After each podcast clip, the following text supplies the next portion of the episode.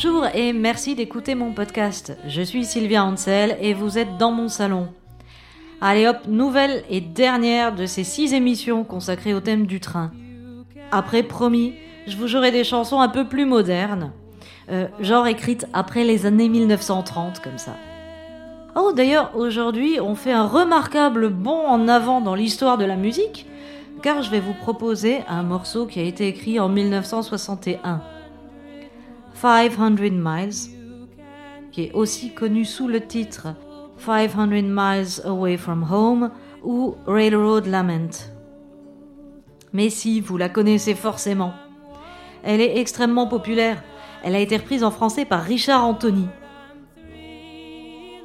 Comme la plupart des adaptations françaises euh, dans les années 60, il n'a pas traduit le texte littéralement. Il a pris quelques éléments de la chanson, genre le train, le sifflet du train, et après il a brodé complètement autre chose qui n'a rien à voir avec la choucroute.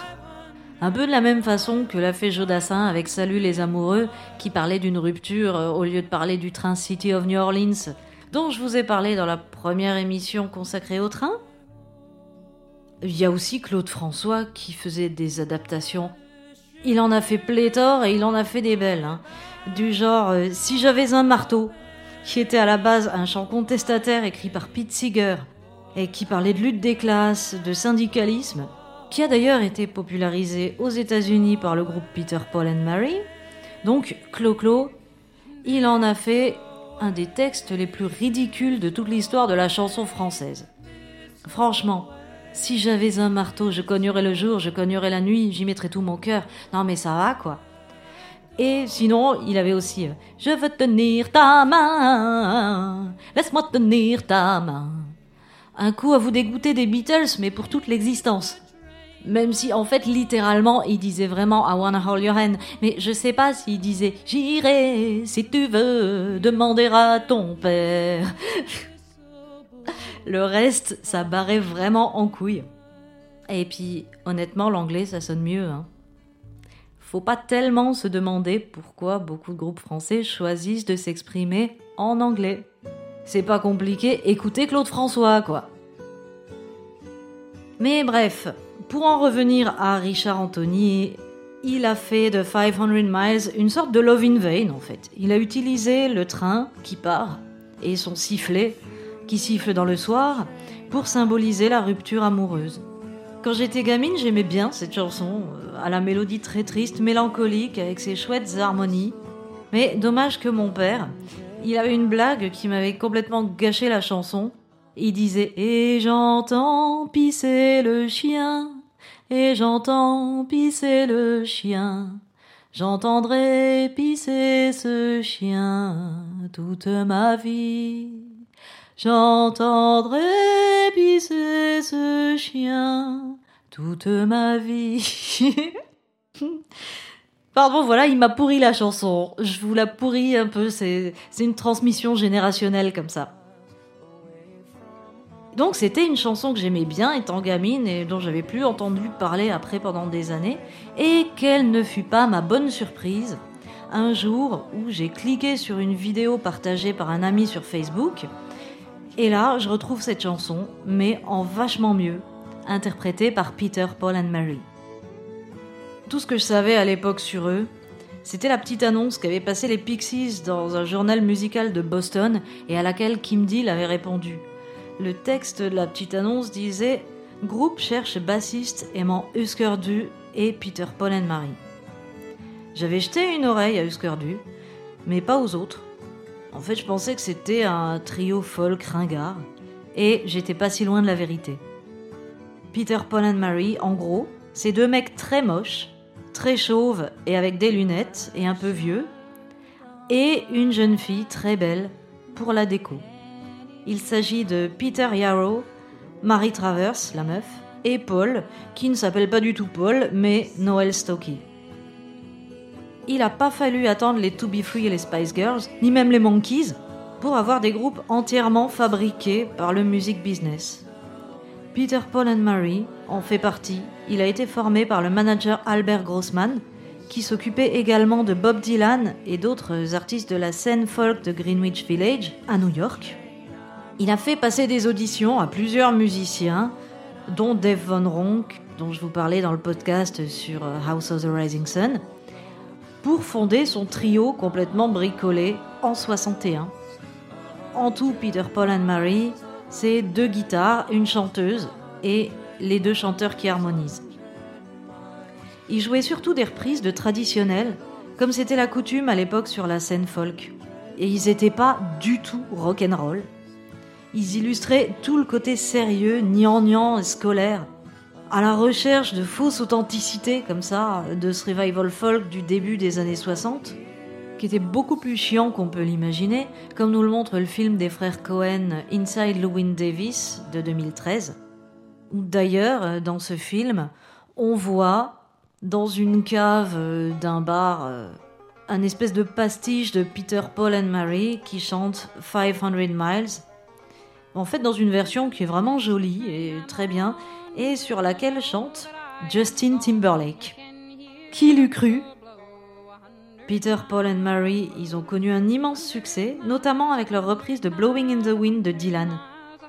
Leur manager, Grossman, avait un petit problème parce que son poulain, Dylan, y composait de super chansons, mais il les jouait à l'arrache, il avait une voix de canard, euh, râleur. C'était très désagréable pour le grand public, donc ça passait pas à la radio.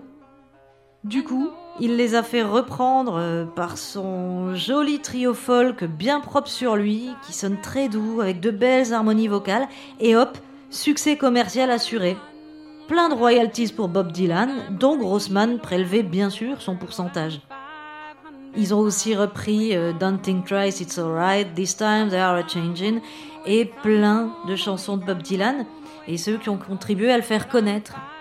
Les gens étaient fans de la version Peter Paul and Mary, ils allaient se renseigner pour savoir qui était l'auteur-compositeur et bam, ils achetaient le 33 tours de Dylan. Et bam, des sous chez Grossman. Mais bon, pour en revenir à la chanson qui nous occupe, 500 Miles n'a pas été interprétée que par Peter, Paul and Mary, loin de là. Elle a été écrite en 61, comme je vous disais au début de ce podcast, par une auteure-compositrice nommée Eddie West, qui appartenait à la même scène revival folk euh, que John Baez. C'était des abonnés du Newport Festival.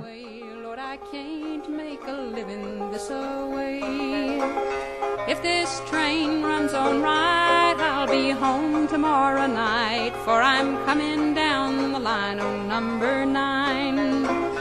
Number nine, number nine, number nine, number nine, for I'm coming down the line on nine.